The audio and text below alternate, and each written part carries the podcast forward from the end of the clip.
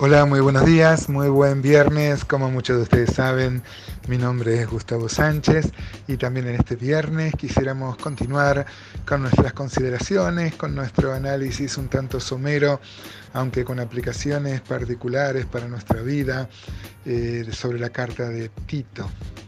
Eh, hoy empezamos una sección que va desde el versículo 11 hasta el final del capítulo este, 2 eh, y vamos a leerlo, aunque creo que haremos anclaje solo en el versículo 11, el que da inicio a esta sección. Dice, porque la gracia de Dios se ha manifestado para salvación a todos los hombres, enseñándonos que renunciando a la impiedad y a los deseos mundanos, vivamos en este siglo sobria, justa y piadosamente, aguardando la esperanza bienaventurada y la manifestación gloriosa de nuestro gran Dios y Salvador Jesucristo, quien se dio a sí mismo por nosotros para redimirnos de toda iniquidad y purificar para sí un pueblo propio celoso de buenas obras. Esto habla y exhorta y reprende con toda autoridad. Nadie te menosprecie. Hermoso pasaje cargado de significado tan rico en conceptos que tienen que ver con nosotros, con nuestra vida, con nuestra vida de fe y nuestro caminar con el Señor este, en la salvación que Él ha preparado por su gracia y misericordia para nosotros. Dijimos que el versículo 11 dice, porque la gracia de Dios se ha manifestado para salvación a todos los hombres. Ay, hermanos, podemos este, exclamar leyendo solo este versículo, gloria a Dios, aleluya. Podríamos cerrar, hermanos, el celular, la Biblia y adorar, alabar a nuestro bendito Dios por este pasaje. Dice que la gracia de Dios se manifestó.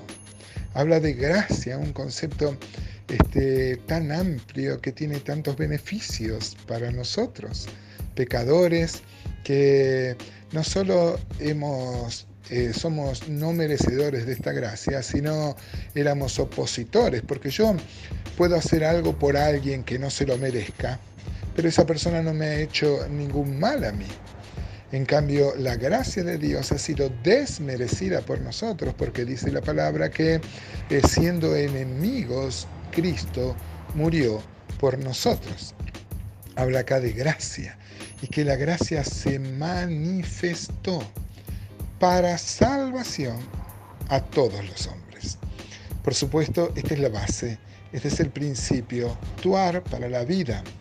Pero no debemos quedarnos solos en el versículo 11, por eso en los días siguientes seguramente seguiremos analizando esto, porque luego va a decir que enseña y enseña una nueva forma de vida, enseña a mostrar con nuestra vida, con los cambios, con la metamorfosis, no solo la salvación, este, no solo el deseo de Dios es nuestra salvación, que obtengamos la salvación, que en vez de ir hacia el infierno, ahora caminemos hacia el cielo, no solo que este, personas que merecían un infierno ahora tienen el acceso a través de Jesucristo, a través de su cuerpo, a través del velo que es su cuerpo, este, al cielo, sino que va a empezar lo que es la salvación integral, la salvación orgánica, la salvación que tiene que ver con el cambio de la vida. Pero esto de que la gracia se manifestó me hizo acordar el párrafo de Efesios 2, también tan rico en significado, que dice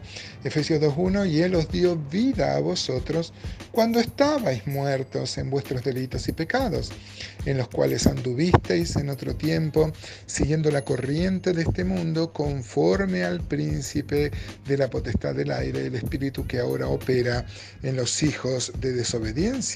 Vaya verdad, ¿no es cierto, amados hermanos? Entre los cuales también todos nosotros vivimos en otro tiempo, en los deseos de nuestra carne, haciendo la voluntad de la carne y de los pensamientos, y éramos, escuche esto hermano, por naturaleza hijos de ira, lo mismo que los demás. Qué descripción, qué currículum de nuestra antigua vida, un currículum vitae realmente de lo que somos sin Él. Pero el 4 de Efesios 2 dice, pero Dios, sí.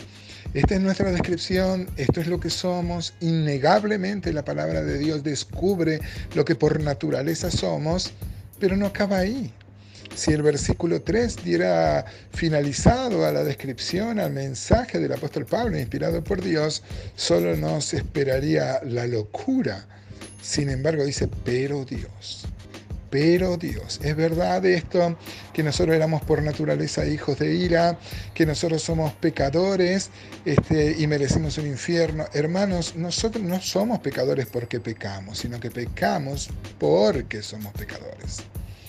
Pero Dios, pero Dios dice Efesios 2.4 que es rico en misericordia, claro que sí, por su gran amor con que nos amó, aún estando nosotros muertos en pecados, nos dio vida juntamente con Cristo.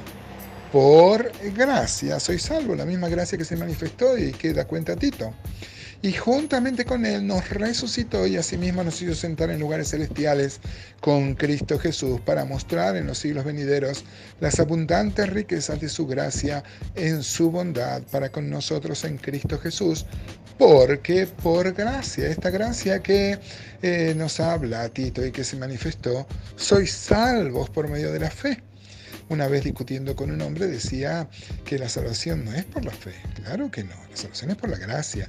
La fe es nuestro instrumento para alcanzar esa gracia. ¿Por qué? Porque la gracia está firme, nuestra fe fluctúa. Gloria a Dios nuevamente por esta salvación. Porque por gracia sois salvos por medio de la fe, y esto no de vosotros, pues es don de Dios, no por obras para que nadie se gloríe, porque somos hechuras suyas, el poema de Dios, creados en Cristo Jesús para buenas obras, las cuales Dios preparó de antemano para que anduviésemos en ellas. Fíjese cómo tampoco Efesios deja soslayado el tema de la salvación como algo particular, sino que es la base, es la plataforma para un cambio de vida. Mire, Colosenses 1.24 dice, y ahora me gozo en lo que padezco por vosotros y cumplo en mi carne lo que falta de las aflicciones del cuerpo de Cristo por su cuerpo, que es la iglesia, de la cual fui hecho ministro, según la administración de Dios que me fue dada para con vosotros, para que anuncie, ¿qué cosa? Cumplidamente la palabra de Dios, el misterio, que había estado oculto desde los siglos y edades, pero que ahora ha sido manifestado, como dice Tito a quienes Dios quiso dar a conocer las riquezas de la gloria de este misterio entre los gentiles, que es Cristo en vosotros, la esperanza de gloria, a quien anunciamos, amonestando a todo hombre y enseñando a todo hombre en toda sabiduría, a fin de presentar perfecto en Cristo Jesús a todo hombre para lo cual también trabajo, luchando según la potencia de Él, la cual actúa poderosamente en mí. Mire qué base para servir.